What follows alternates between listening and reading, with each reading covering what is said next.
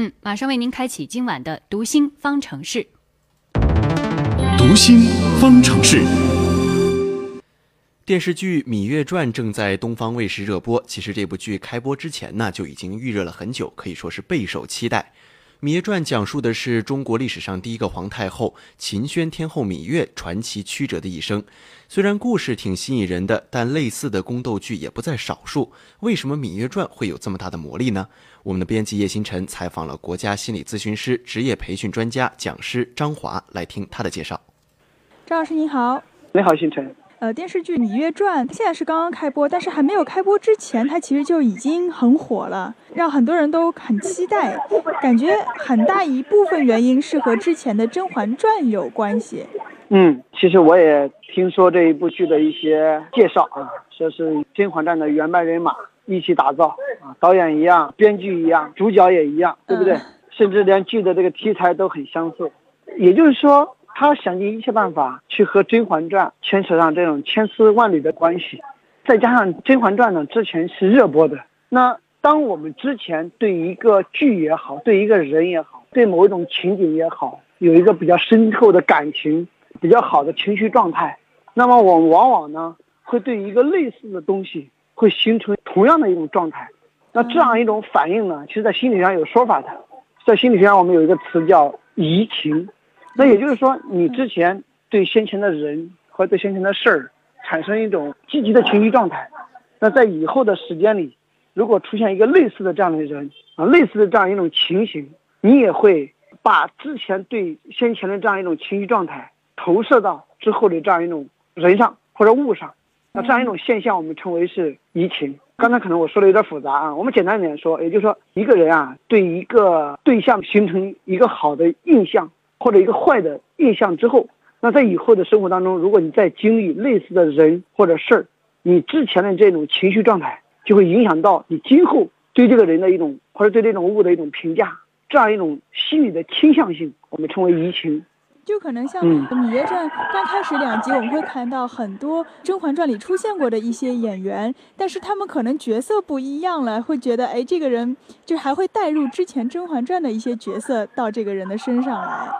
对的，一旦你对某一样东西或者某一个人物产生一种强烈的喜好之后，那以后与这个人物有关的一些东西，我们都会产生一种喜欢的感觉。这是不是我们平时说的爱屋及乌？呃，爱屋及乌呢，其实还不光除了这个现象之外，还有一种现象，它是对一个人这种喜好的一种放大。爱屋及乌是说你喜欢那个屋子，连那个乌鸦也喜欢，但是意思是什么呢？它是被一个光环笼罩所放大。那移情还不一样，移情是说你比方说你很喜欢爸爸，你很喜欢爸爸什么呢？你很喜欢爸爸对人的一种善良，一种热情。那好，将来之后你看到一个善良的人、热情的人，你就不由自主的好感度很高。那这就是一种移情，它移的是一种情感，移的是一种情绪状态。你对一个人的那种情绪状态的一种喜好，影响到以后你对类似的人和类似的情形的一种喜好。那我们所说的爱屋及乌，它只是一种晕轮效应。这种晕轮效应是指，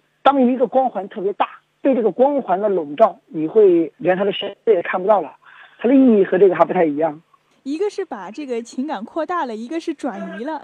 对。一个是被光环笼罩着，我们看不到瑕疵了；一个呢，是因为这样一种情感的偏好和喜好，以后在类似的情形一旦出现，类似的情绪状态一旦出现，你会继续产生一种相似的情感。嗯，这个情绪状态不一定是好的情绪，就是坏的情绪也是会转移。对的，不仅是喜欢的这种情感会产生移情现象，心理学研究表明，一些负面的情感，比如说恨，比如说厌恶。甚至强烈的一种反感、嫉妒心都会产生这样一种移情现象。你比方说，你小的时候有某个老师就喜欢针对你，那个时候呢，这种针对你让你产生一种非常厌烦的情绪。好，以后在你的人生当中，或许哪个老板的针对会让你觉得由心里就想起曾经老师针对你的那种情绪，让你特别的厌恶，让你特别的排斥，这就是一种移情现象。所以很多人你知道吗？很多人在生活当中。啊，因为爸爸妈妈管得比较严，所以结婚之后他最讨厌另一半管他严。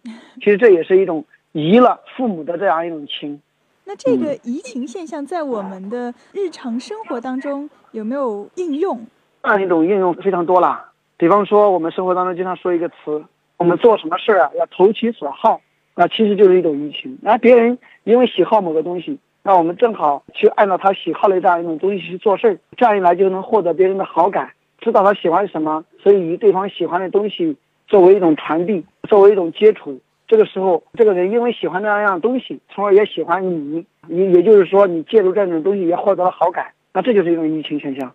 你比方说，那我们有一个共同的朋友，你对这个朋友很喜欢，啊，所以说那我我把我的朋友的朋友也介绍给你，那我们就会说，哦，你的朋友，那你的朋友也就是我的朋友，那这本身就是一种移情。所以这个移情效应在生活当中可以拉近我们人和人之间的关系。对，而且你看那个商家做广告都喜欢用谁做广告？用名人。其实这就是一种名人效应。为什么名人哦喜欢这个明星，所以就喜欢这产品喜欢这个明星，这个明星喜欢这样一种牙膏，那因为我喜欢他，那我也喜欢这种牙膏，就是一种移情。所以在各种广告传播当中，请这样一种形象代言人来代言某种产品，这就是一种移情现象。名人效应其实它本身就是一种移情效应的一种体现。嗯啊。所以商家选这个代言人的时候，其实也是考虑到我的用户是怎么样的人，他们会喜欢什么样的明星，所以这个明星比较适合来代言这个产品。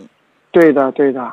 好的，谢谢张老师。好，谢谢星辰。嗯，刚才张华老师也讲到了移情效应和爱屋及乌的区别啊，这两者呢好像有些类似，但有些不一样。但是呢，呃，我们经常。说一句话叫“青菜萝卜各有所好”啊，不管是喜欢还是不喜欢，基本的原则是非曲直还是要有的，还是要坚持的啊。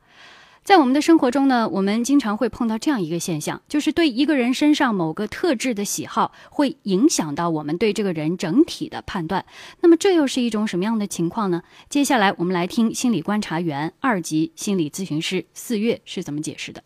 好的，主持人。移情在心理咨询上来说，是指来访者将自己过去对生活中某些重要人物的情感投射到分析者身上。如果过去讨厌某个人，那新认识的一个人和之前那个人有些地方相似，可能你还未深入的了解，我们就会倾向于对那个人产生消极的情感。那还有一种现象是，同一个人身上有某一个特点让我们很不喜欢，我们可能就会做出整个人都不好的判断，这个叫做晕轮效应。在众多的影视作品中，往往那些正面的主角的形象通常是俊朗的、帅气的；